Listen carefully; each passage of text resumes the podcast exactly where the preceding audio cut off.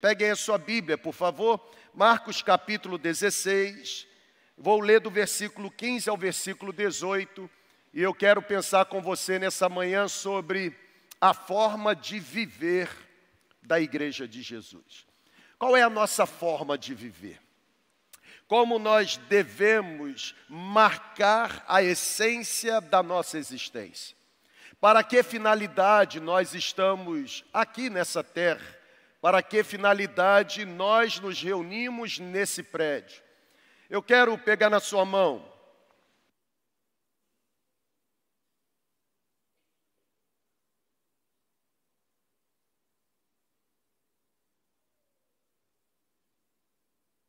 Eu quero pegar na sua mão e caminhar com você em Marcos capítulo 16. Vou ler do versículo 15 ao versículo 18. Ontem nós tivemos aqui o workshop comunicação e foi fera, né? Foi sensacional.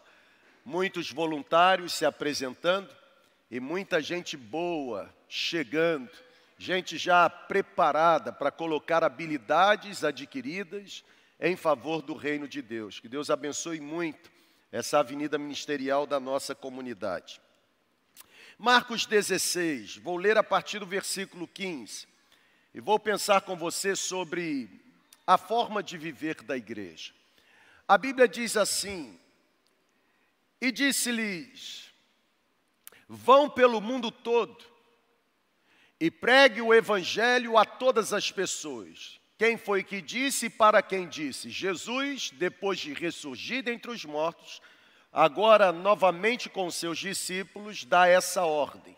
Jesus disse para os seus discípulos: Vão pelo mundo todo e preguem o evangelho a todas as pessoas. Quem crer e for batizado será salvo, mas quem não crer será condenado. E estes sinais acompanharão aqueles que crerem. Em meu nome expulsarão demônios falarão novas línguas, pegarão.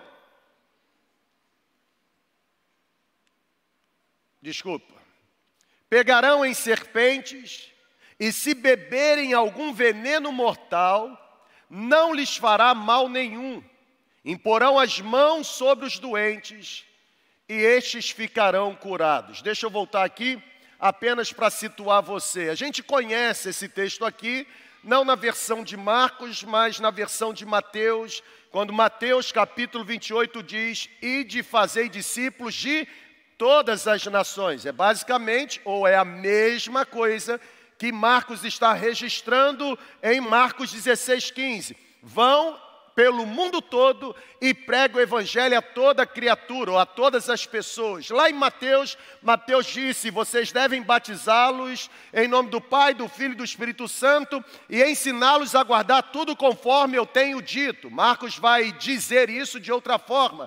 Ele diz: quem crer e for batizado será salvo, mas quem não crer já está condenado. E lá em Mateus, Jesus diz assim: E eis que estarei com vocês todos os dias, até quando, gente? Marcos vai falar a mesma coisa da seguinte forma: Eis que estarei com vocês todos os dias. Como? Ele vai dizer: Estes sinais acompanharão aqueles que crerem. A prova de que Ele estará conosco todos os dias é que nós iremos expulsar demônios em nome dEle, nós iremos falar outras línguas por causa dEle, nós vamos pegar em serpentes porque Ele está cobrindo a nossa retaguarda e está conosco. Nós vamos, se caso bebamos algum veneno mortal, isso não nos fará mal algum, porque Ele prometeu estar conosco até a consumação dos séculos. A Bíblia diz que nós vamos impor as mãos sobre os doentes e os doentes ficarão curados, porque Ele prometeu estar conosco até a consumação dos séculos. Amém, gente? Eu quero olhar para esse texto hoje, eu quero pensar aqui pela manhã sobre a nossa forma de viver a igreja. Sabe, eu tenho tido o privilégio de caminhar, me relacionar, conhecer pastores e líderes sensacionais. E eu tenho percebido na minha caminhada pastores que assumem uma comunidade que estava em processo de decadência ou morte e por meio de uma intervenção divina, através da vida de uma pessoa limitada, Deus então faz florescer novamente aquela comunidade, como também eu tenho conhecido histórias e conhecido pessoalmente pastores que assumiram comunidades que estavam em processo de ascensão, estavam em processo de crescimento, mas por falta de habilidade ou por falta de sensibilidade espiritual, fizeram com que essas comunidades tivessem um processo inverso, pudessem agora entrar num processo de morte, de decadência, de falência espiritual. A grande verdade é que pastorear ou liderar uma igreja em crescimento, ou pastorear e liderar uma igreja não apenas em crescimento, mas principalmente para o crescimento, pode parecer uma atividade fácil para um leigo, mas a realidade diz outra coisa. Eu sempre encontro com pessoas pessoas que ah, participam do convívio comunitário e que elas têm a melhor receita para resolver todos os problemas de uma comunidade. Na verdade, como pastor, eu convivo inevitavelmente com pessoas, pessoas bem intencionadas, pessoas zelosas, pessoas cujo coração estão abrigando boas intenções em favor da igreja, e elas olham, por exemplo, para uma liderança ou para um pastor, e elas dizem assim: Eu não concordo com isso que está fazendo, isso aqui tem que ser de outra forma, por quê? Porque na compreensão dessa essas pessoas liderar ou pastorear uma igreja em crescimento ou para o crescimento pode parecer uma tarefa fácil, mas não é. Pode parecer algo glamouroso, mas a realidade mostra, gente, que pastorear ou liderar uma igreja em crescimento ou para o crescimento requer destreza, requer competência, requer dependência do poder de Deus, requer, acima de tudo, unção do Espírito Santo. E é interessante porque, quando eu olho para o cenário hoje, eu percebo, não existe dúvida, não há dúvidas de que hoje, precisamente hoje, o ponto que nós estamos vivendo na história hoje, não existe dúvida de que hoje nós vivemos um momento de expansão do Evangelho sem qualquer precedente na história. Se você parar um pouquinho para pensar, você perceberá, assim como eu percebi, que Deus está criando uma onda atualmente de pessoas receptivas ao Evangelho. Nunca as pessoas estiveram tão abertas para ouvirem e conversarem, dialogarem sobre Jesus como nesse tempo. As muralhas do separatismo estão sendo demolidas. Olha para cá, por favor. Nunca se teve tantas oportunidades para comunicar o Evangelho como nós, enquanto Igreja de Jesus, temos desfrutado nos dias de hoje. É consenso universal. Hoje, mais do que nunca, as pessoas estão se entregando mais a Cristo do que se entregaram em qualquer outra época. Sabe por quê, gente? Porque hoje a nossa proclamação não fica restrita apenas a um prédio.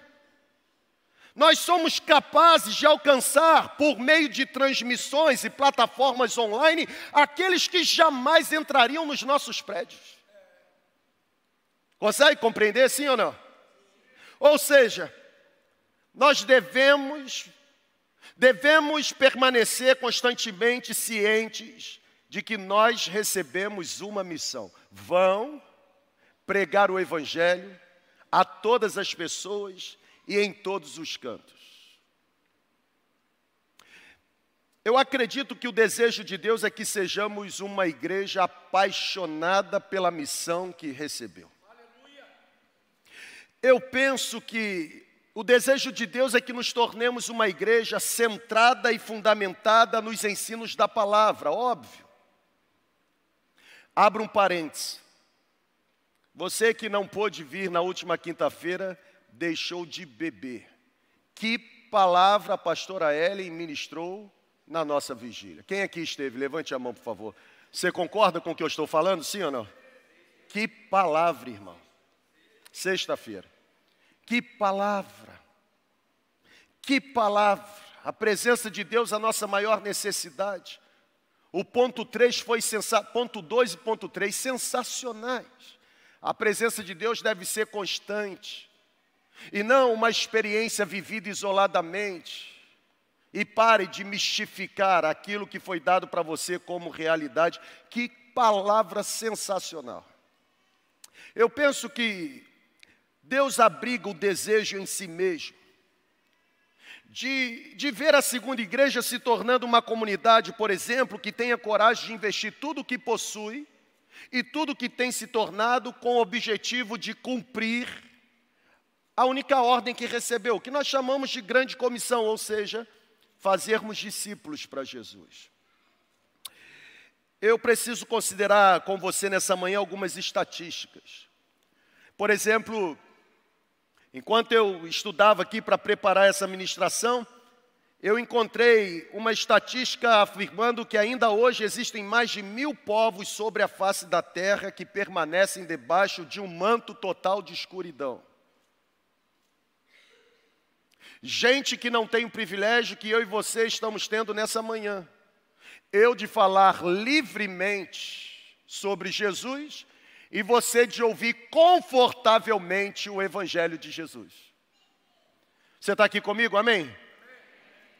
As estatísticas mostram que ainda hoje existem povos, povos que não foram alcançados pela mensagem do Evangelho, sabe por quê? Porque a igreja não entendeu a missão para a qual ela passou a existir. São povos que se tornaram reféns de um missionário que nunca foi, são povos que se tornaram reféns de uma igreja que nunca enviou, são povos que se tornaram reféns de um grupo de cristãos que nunca orou.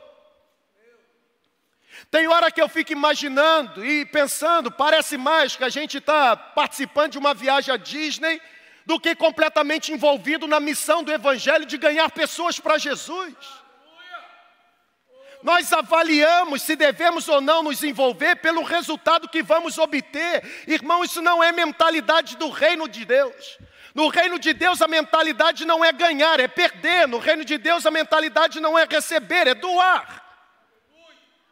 Quem quiser ser meu discípulo, negue-se a si mesmo, anula a sua própria vida, crucifique os seus próprios planejamentos, tenha uma vida marcada por renúncia, por abnegação e venha comigo. Por quê? Porque pessoas que se dispõem a fazer isso, eu estarei com elas todos os dias até a consumação dos séculos, enquanto elas estão pregando o evangelho, expulsando demônio, curando enfermo, ou seja, eu garanto que enquanto elas estiverem no centro do propósito que eu tenho para elas, jamais elas ficarão imunes de problemas, mas acima de tudo estarão seguras, porque o meu poder irá envolver todas elas.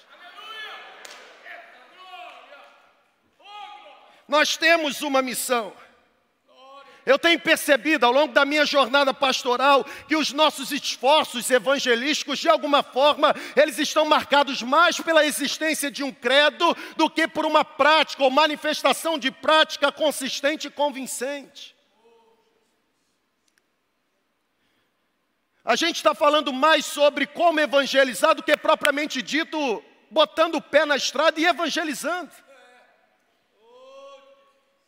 Sabe, gente, Existem mais pregações do que atitudes quando o assunto é pregar o Evangelho a toda criatura. Existem mais escritos do que experiências comprovadas. Nós somos uma igreja em célula e, como eu tenho visto pastores ah, falando em conferência de igrejas que dizem ser igrejas em células, mas não são, são igrejas com células, e eles ensinando como evangelizar, e eu fico tentando imaginar ah, como eles estão evangelizando. Olhem para a igreja que eles estão pastoreando, como eles estão avançando. Nós estamos diante de um cenário em que estão ensinando teoria, mas a teoria não é condizente com a prática.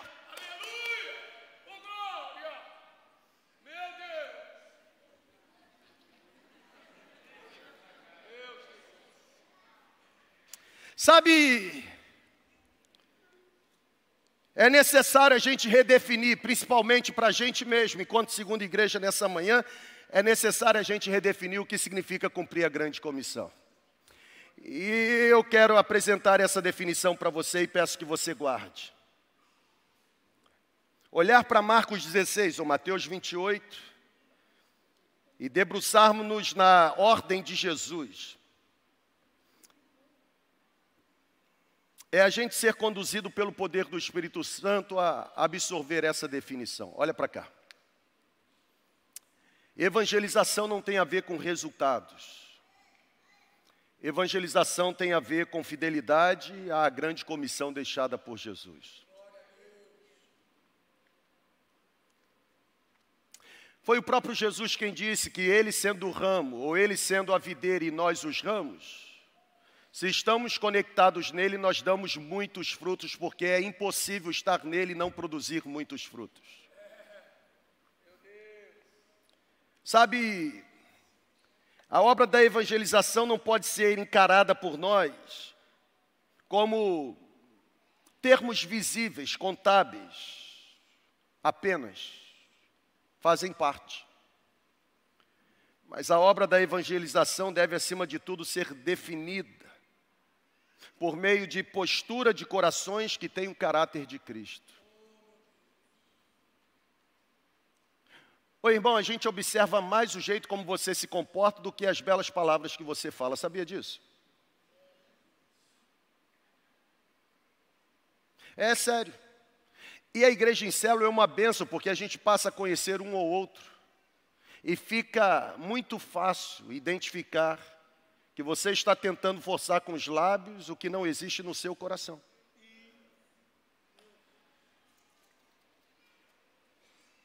Incoerência.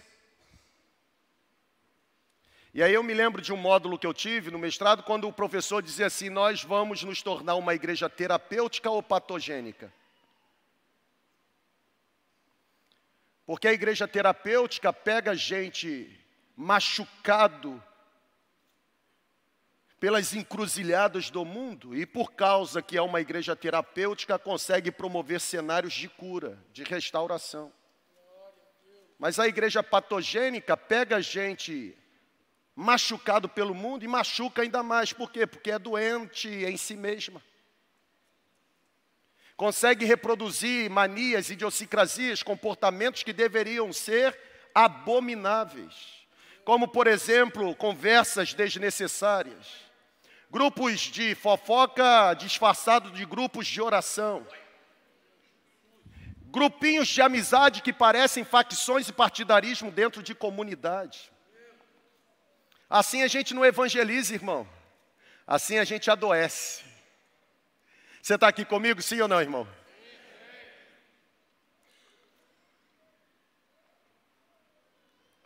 Você tem todo o direito de não concordar com alguma coisa. Você só não pode dar lugar para Satanás para se tornar um instrumento usado pelo diabo para levantar semente de discórdia e desunião na comunidade em que você está inserido. Sempre que alguém chega para mim e fala alguma coisa de alguém, a primeira pergunta que eu faço é: Você já falou para essa pessoa? Não, então não conte para mim. Mas você é o pastor e, e você, eu sou pastor, não sou padre. Eu não tenho confessionário. Eu tenho a Bíblia. E a Bíblia diz que se teu irmão errou contra você, você deve ir até ele, não ir até o pastor. O problema é que a gente fala das pessoas para as pessoas e não fala para as pessoas sobre a própria pessoa. Sabe, gente, qual é a nossa forma de viver enquanto igreja? Irmão, quando você faz esse silêncio,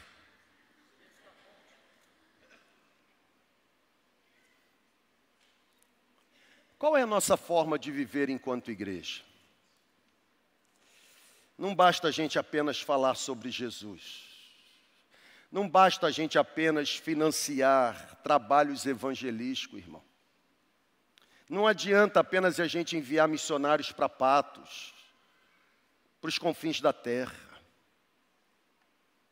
Cumprir a grande comissão, ir por todo mundo, pregar o evangelho, fazer discípulo, exige primeiramente ou primariamente uma vida transformada. Deus exige fidelidade. Deus deseja obediência à ordem de fazermos discípulos. Olha para cá, por favor. O Evangelho de Jesus exige metamorfose de vida.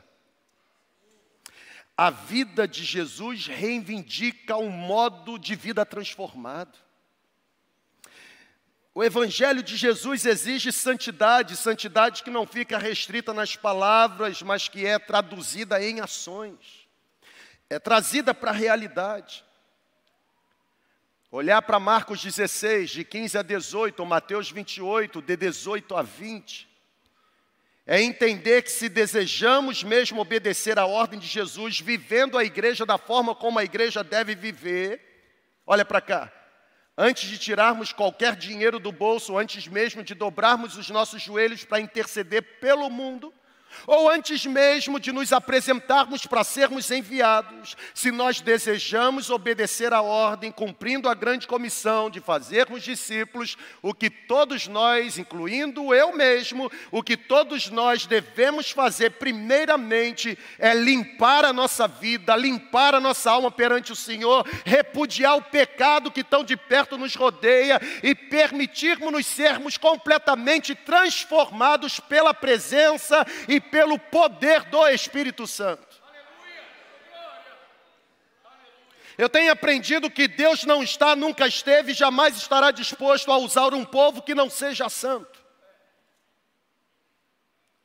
Porque as pessoas podem se impressionar pela estrutura que uma comunidade possui, mas estrutura no máximo impressiona, mas não transforma. E gente impressionada por estrutura tem prazo de validade porque a estrutura daqui a pouco fica velha, não agrada mais. Não é estrutura, é uma pessoa. A gente já deveria ter aprendido que missiólogos, eles impressionam a gente. Eles motivam a gente com experiências impactantes sobre a expansão, irmão. Como eu gosto de conversar sobre gente que está no campo, e aí ele começa a falar de um monte de coisa que aconteceu lá e que os meus olhos nunca viram. Eles motivam, eles impressionam. Os teólogos, eles são capazes de apresentar de forma ortodoxa todos os princípios necessários para que tenhamos uma evangelização regada de teologia bíblica. Mas sabe, o que nós precisamos aprender nessa manhã, ou ser lembrados por Deus nessa manhã, é que somente uma igreja cheia do poder e da presença do Espírito Santo alcançará não apenas uma cidade, mas alcançará o mundo para Deus. Nós temos uma missão. Fazer discípulos não é um programa eclesiástico que realizamos. Passa para mim o slide, por favor. Fazer discípulos não é um programa eclesiástico que realizamos. Fazer discípulos é a forma de viver da igreja. Se a igreja vive e não faz discípulos, ela não é igreja. Ela pode ser um combinado de gente. Pode ser uma agremiação, pode ser uma sociedade, pode ser um clube, um entretenimento, mas igreja não é. Porque igreja só é igreja quando alcança aqueles que estão fora da igreja. Não é um programa que eu realizo, irmão, tem a ver com a minha essência. O apóstolo Paulo disse: ai de mim se eu não pregar o evangelho. Sabe o que o Paulo está dizendo com isso? Ele está dizendo assim: se eu me sentar aqui com Jurusei, com Elise, com Amaral, eles vão tentar me conduzir na conversa para vários cantos, não tem problema. Ai de mim se não pregar o Evangelho. Seja qual for a direção que eles levarem a conversa, eu sempre vou me esforçar para trazer a conversa para Jesus. Tudo precisa convergir para Jesus Cristo. Qualquer que me seja dado o tema para falar, eu não posso me eximir da responsabilidade que tenho de anunciar o Cristo crucificado, ressurreto e que um dia haverá de voltar. Não é um programa, não é uma tarefa. Líder de célula cansando, abandonando liderança de célula. Você fica cansado do trabalho, mas não abandona o trabalho. Sabe por quê? Porque se você não trabalhar, não tem salário para te sustentar. Mas você cansado abandona a liderança de célula. Por quê? Porque liderar célula para você é um fardo. É uma tarefa que você realiza, quando na verdade você deveria entender que é um privilégio participar nas mãos de Deus do movimento que transforma o destino eterno das pessoas. A sua lista de prioridades está doente. Como posso viver a vida cristã se eu não evangelizo? Ô irmão, olha aí, vê se tem poltrona vazia do seu lado. Se não tem, pede para pular uma poltrona. Tem alguém esperando ser convidado por você para se assentar nessa poltrona porque foi transformado pelo mesmo poder que te transformou? É por isso que eu lidero célula. Porque quando alguém chega para mim assim, eu vou entregar a célula, eu digo, por quê? Eu estou cansado, mas por que você está cansado? Eu estou trabalhando muito. Falei, eu também trabalho muito, estou cansado e lidero célula. Não, você é só pastor. Troca comigo, irmão. Troca. Em menos de três horas você liga para mim pedindo para eu voltar.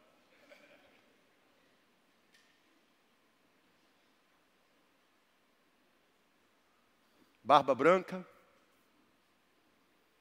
pangastrite, esofagite.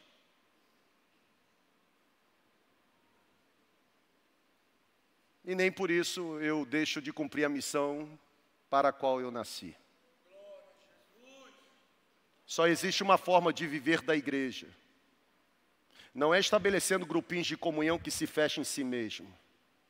É se unindo para ganhar pessoas que estão sendo arrasadas pelo domínio de Satanás. Sabe, a igreja é a comunidade da proclamação.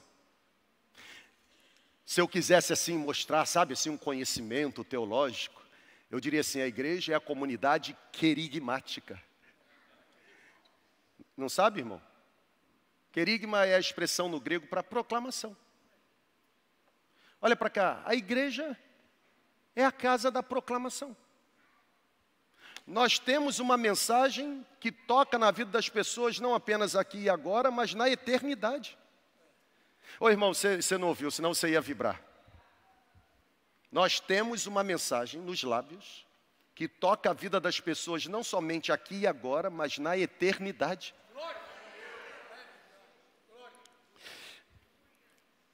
A igreja ela foi chamada para exercer a sua autoridade.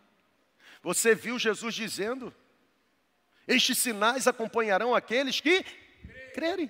A igreja não foi chamada apenas para contemplar, ela foi chamada para agir. Não é um estado passivo, é um estado ativo. Antes da igreja ser chamada para anunciar o Evangelho de Deus, a igreja foi revestida de autoridade para ser santa, ser fiel e viver toda a plenitude do Evangelho. Não existe outra forma de viver da igreja a não ser fazendo novos discípulos para Jesus. É por isso que nós vamos crescer mais. Vamos, óbvio que nós vamos. Não, aqui eu estou cansado. Oi, irmão, está cansado? Tem problema não, a gente arrasta você. Tem gente que acha que vai ficar assim e vai puxar a gente para trás. Você está enganado. A gente que vai arrastar você, porque a gente não para. A gente não vai parar. Enquanto houver gente sendo destruído por droga, prostituição, por Satanás, a gente não vai parar. A gente é a comunidade revestida da autoridade dada por Jesus. A gente não pode parar. Sabe, eu quero, eu quero destacar três razões pelas quais nós devemos continuar fazendo discípulos. Três razões pelas quais nós devemos continuar obedientes à única ordem que Jesus deixou. Irmão, eu já disse isso aqui acho que 50 vezes, então eu vou falar 51 vezes. Eu sou de um tempo de igreja batista em que chegava em setembro, começava o grupinho de Paulo, o grupinho de Apolo. É, é sério. Comissão de indicação de nomes para a diretoria do próximo ano. Quem se lembra disso aqui, irmão? Nossa, era carnalidade na igreja. E a gente ainda disfarçava, hipocrisia, disfarçava dizendo que estava orando. Igrejas hoje não oram para escolher um pastor. Tem pastor que se acha papa colocando o pastor em outra igreja. Só que a conta chega. Não transforme a igreja em algo humano, não é humano, é divino. É ocupada por gente humana, mas realizando uma obra divina, sobrenatural. E aí eu me lembro que começava aquela carnalidade, eu quero ser vice-presidente, eu quero ser líder dos jovens, eu quero ser diácono, eu quero ser. Aí começava aquela politicagem nojenta na igreja, carnal, diabólica, maligna, que não vem do Espírito Santo.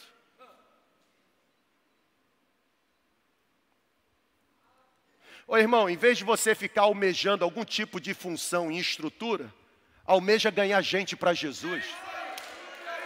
Porque a Bíblia diz que sábio é aquele que ganha vidas para Jesus. Eu queria mesmo que em vez da gente ficar disputando, sabe? Fama, sucesso, exposição, lugar, a gente começasse a disputar pessoas para ganhar para Jesus. Sabe, eu estou orando, eu, eu, eu vou dar aqui uma, uma dica. Eu estou orando mesmo para quando as pessoas vierem à frente se convertendo, que saia uma briga, irmão, entre nós. É meu, é meu, é meu, é meu, é meu. E você fica assim, é de quem? E, não, eu vou levar para minha cela. Não, eu vou levar para minha cela. Fui eu que trouxe, mas fui eu que orei. Não, mas eu estava lá na frente, mas ele falou que vai. Irmão, seria tão bom se esse fosse o nosso problema. O problema é que a gente está discutindo preferência, o problema é que a gente está querendo colocar hedonismo acima da vontade de Deus, o nosso problema é outro.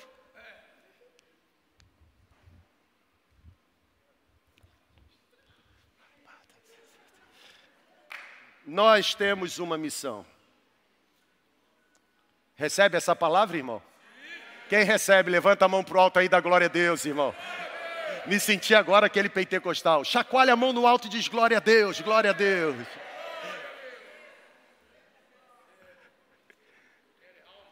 Eu quero alma, gente.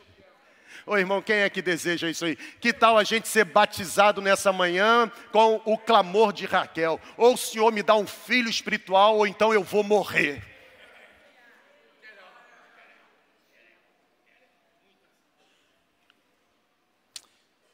Três razões pelas quais você deve obedecer Marcos 16 ou Mateus 28. Primeiro, você deve evangelizar, de novo não está passando. Você deve evangelizar, porque é uma ordem de Jesus. Vamos todos juntos, um, dois, três e já, bem forte.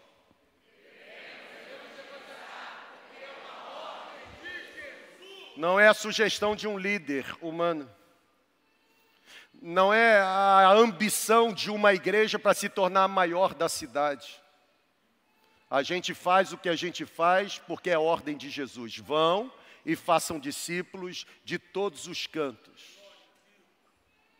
Batizando-os em nome do Pai e do Filho. Interessante, porque a Bíblia diz: aquele que crê e for batizado será salvo, quem não crê já está condenado. E aí depois a gente fica se lamentando. Ô irmão, você já foi em sepultamento? De que tem aquele que fica assim, nossa, foi uma pessoa tão boa. Quando eu estou num lugar assim, irmão, assim, a minha empatia vai lá em cima, né? Porque eu olho para pessoas assim, foi boa, e por que você não falou do evangelho para ela? Fica aí agora lamentando? Depois que entrar no inferno, não sai não, pessoal. Eu vou repetir, porque tem crente achando que pode acender vela, que depois vai... Aqui, ó, olha para cá, em nome de Jesus. Depois que entrar no inferno, não sai. Eu vou repetir, se entrar no inferno, não sai. Então deixa eu ensinar mais uma coisa para você. Vamos parar com essa heresia aqui de reproduzir o que a gente não sabe. Então para com esse negócio de ficar orando, Senhor, vamos saquear o inferno. Inferno não é saqueado. Porque quem entra não sai. A nossa missão não é arrancar a gente do inferno. Quem entrou não sai. A nossa missão é impedir que pessoas entrem no inferno. É antes. É, é uma ordem de Jesus. A ordem de Jesus é o principal motivo para entregarmos a nossa vida na proclamação do Evangelho. Eu tenho certeza que logo mais a gente vai ter um problema aqui, porque você não vai vir para cá sozinho. Não disse nem um amém por isso.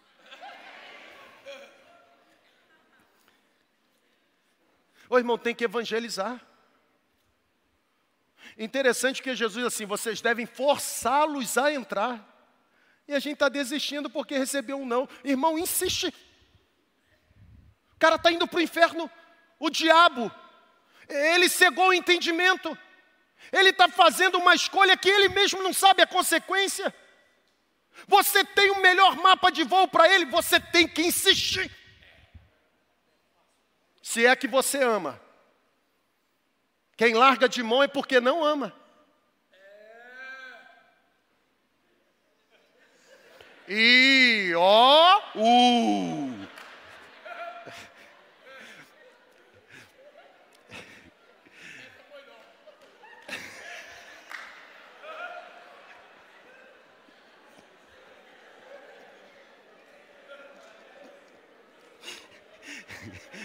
Desculpe, irmãos.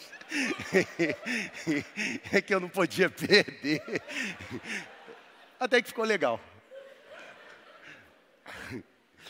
Legal, se ele falar o, o B, eu tenho que ir até o Z. É muita coisa, né? É uma ordem de Jesus.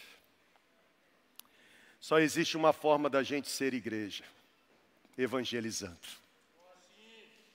Irmão, evangelizando. Ô irmão, vou parar aqui um pouquinho, feche seus olhos aí. Peça ao Senhor que Ele crie um cenário no dia de hoje para você ser instrumento dele para proclamar o Evangelho, pelo menos para uma pessoa. Peça isso agora, em nome de Jesus. Peça isso agora. Peça ao Senhor. Eu, eu vou ser ousado com você. Peça ao Senhor que não apenas crie um cenário. Ô irmão, não estou ouvindo você orar, não. É, aqui a gente não ora silenciosamente, aqui a gente é barulhento. Vamos lá. Peça ao Senhor que não apenas crie cenário, mas que dê a você o privilégio de trazer essa pessoa para a sua célula, para a celebração, caminhar com você, ver essa pessoa sendo transformada pelo poder de Jesus, batizada com poder e presença do Espírito Santo. Peça isso, irmão. Qual é o nome que o Espírito Santo está levando aí à sua mente? Qual é o nome? Só existe uma forma da gente ser igreja, evangelizando.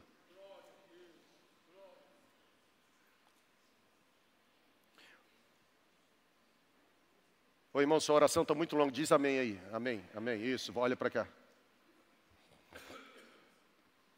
Se a gente for igreja somente porque a gente canta bem, as casas de show estão cantando bem.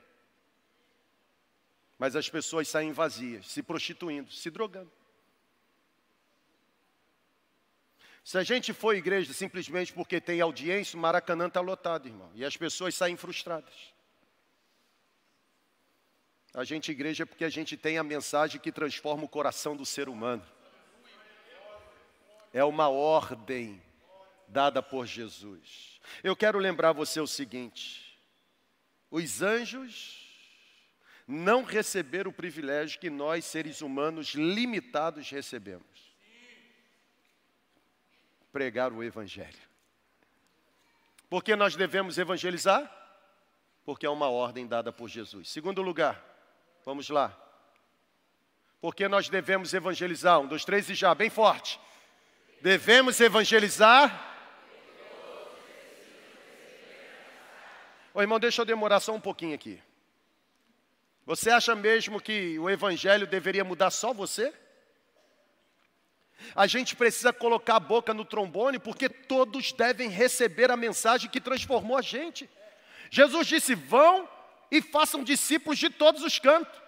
Vão, pregue o evangelho para todas as pessoas, está no texto. Interessante, porque quando a gente lê o livro dos Atos dos Apóstolos, a Bíblia diz em Atos dos Apóstolos que o Espírito Santo deu grande destaque à expansão da igreja. Olha para cá, por favor. A igreja de Jerusalém, mesmo enfrentando perseguições, a igreja de Jerusalém, mesmo enfrentando dificuldades financeiras, a igreja em Jerusalém, mesmo passando por crises políticas, a igreja em Jerusalém, mesmo tendo ausência ou não tendo líderes tão preparados, a Bíblia diz que ainda assim ela expandia o evangelho. Sabe o que? Sabe como? Não por conta do marketing, não por conta da publicidade, ela expandia o evangelho a custo de suor, a custo de sacrifício, a custo de sangue. Aqueles primeiros cristãos, eles entendiam que o viver era Cristo. O alvo era alcançar pessoas, a alegria era adoração, a verdadeira comunhão os unia em amor, e o amor daqueles cristãos se traduzia em ações. A Bíblia diz que os fortes guiavam os fracos, eles enfrentavam dificuldades em oração, a paz de Jesus enchia o coração daquele povo, e todos tinham o objetivo principal de testemunhar acerca do Evangelho de Jesus. Vocês mataram o autor da vida, mas nós somos testemunhas de que Deus o ressuscitou dentre os mortos e ele está vivo. O Ronaldo Lidório, passa o slide, por favor. O Ronaldo Lidório ele diz o seguinte: Ninguém é capaz, nenhuma igreja, irmão, essa frase aqui me pegou. Ninguém é capaz de orar por milhões de vidas que perecem sem Cristo, se não consegue chorar sequer por uma delas.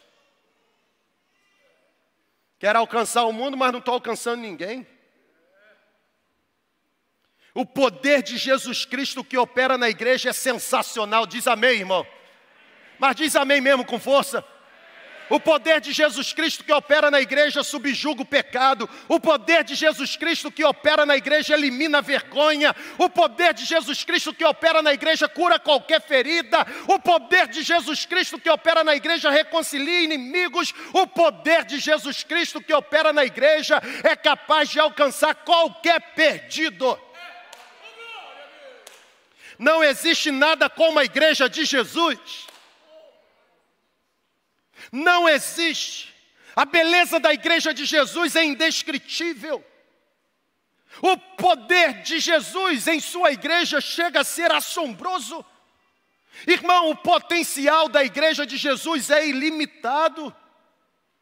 É a igreja de Jesus, não é outra instituição, nenhuma outra organização tem o poder de fazer o que a igreja de Jesus recebeu autoridade para fazer: confrontar, confortar, curar feridas, oferecer verdade para quem está confuso, quebrar cadeias do vício, colocar em liberdade quem está preso, defender o oprimido e oferecer integração para quem se sente marginalizado. Por maior que seja o sofrimento humano, a igreja de Jesus continuará tendo capacidade de oferecer cura e restauração. Oferece mesmo. É a igreja de Jesus, nenhuma outra instituição que tem o potencial de ser a mais influente força do planeta. Ô irmão, nós não temos condições apenas de mudar uma cidade, não, nós temos condições de virar esse mundo de cabeça para cima.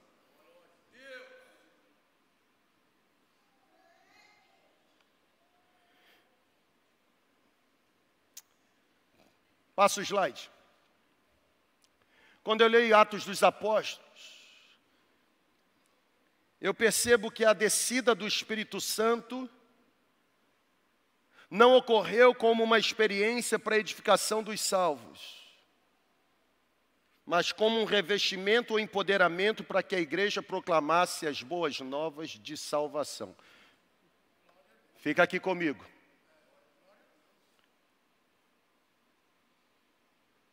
Eu estou dando tempo para você ler de novo.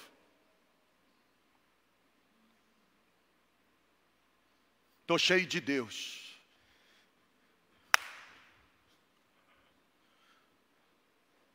Que cheio de Deus é esse que só fica com você? Deus não enche você para ficar somente em você. Está aí. Os primeiros cristãos foram revestidos de autoridade para serem testemunhas problema é que hoje é só edificação própria, até porque a gente precisa mostrar que a devoção e espiritualidade da gente é superior.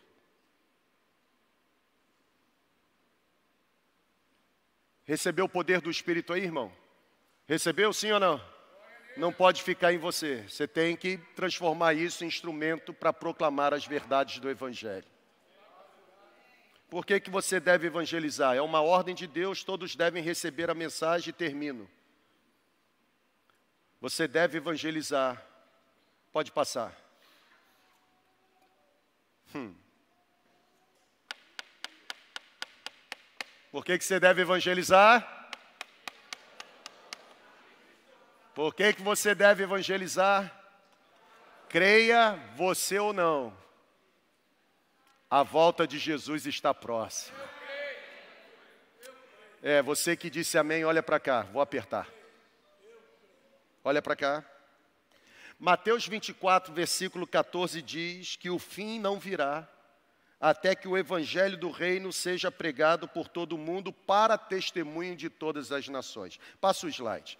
A volta de Jesus está próxima e o crente avivado diz amém. Agora olha para cá.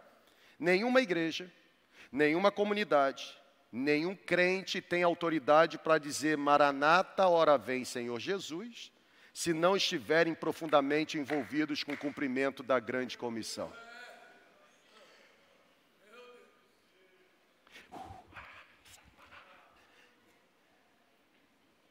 Vem, vem, vem. É só para você? Tem gente perdida. Comece a evangelizar. Aí você agora tem autoridade para dizer Maranata. Quem diz Maranata porque quer se ver livre desse mundo hostil, está pensando apenas no seu próprio estômago. E o reino de Deus não tem a ver comigo, tem a ver com o outro. Haja em vocês o mesmo sentimento que houve em Cristo Jesus, aprendemos no domingo passado não pensou em si mesmo, mas se esvaziou ao ponto de se entregar pelo outro, de forma voluntária, espontânea, sacrificial, graciosa.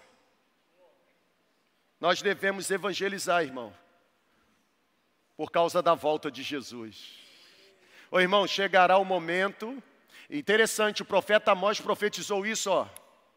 Estou lembrando aqui agora. Amós 8,11, lembra do que diz? Eu vou dizer para você.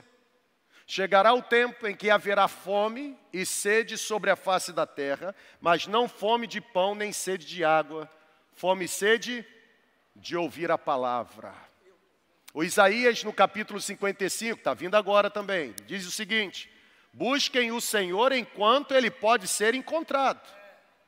Invoque o Senhor enquanto ele está perto.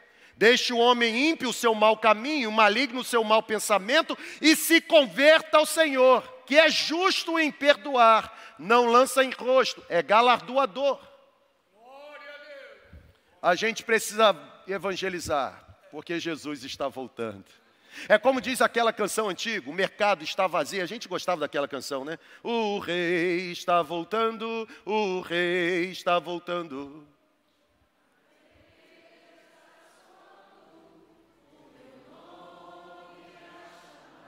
É,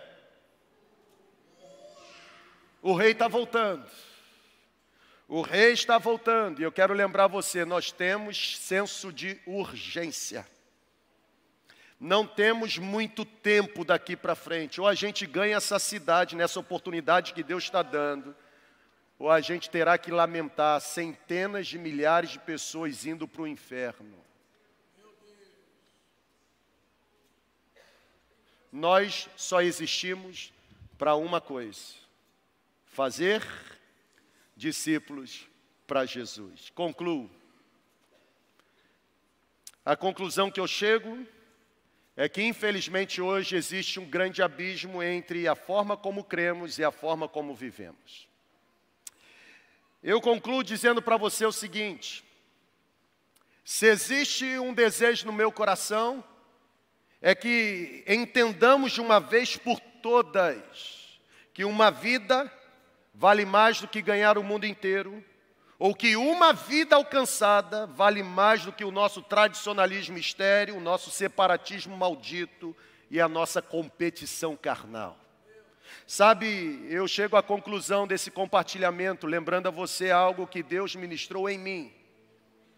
A verdadeira igreja de Deus, ela será sempre a comunidade de pessoas que colocam a mão no arado Pessoas que são usadas por Deus para que o maior de todos os milagres aconteça. Qual é o maior de todos os milagres?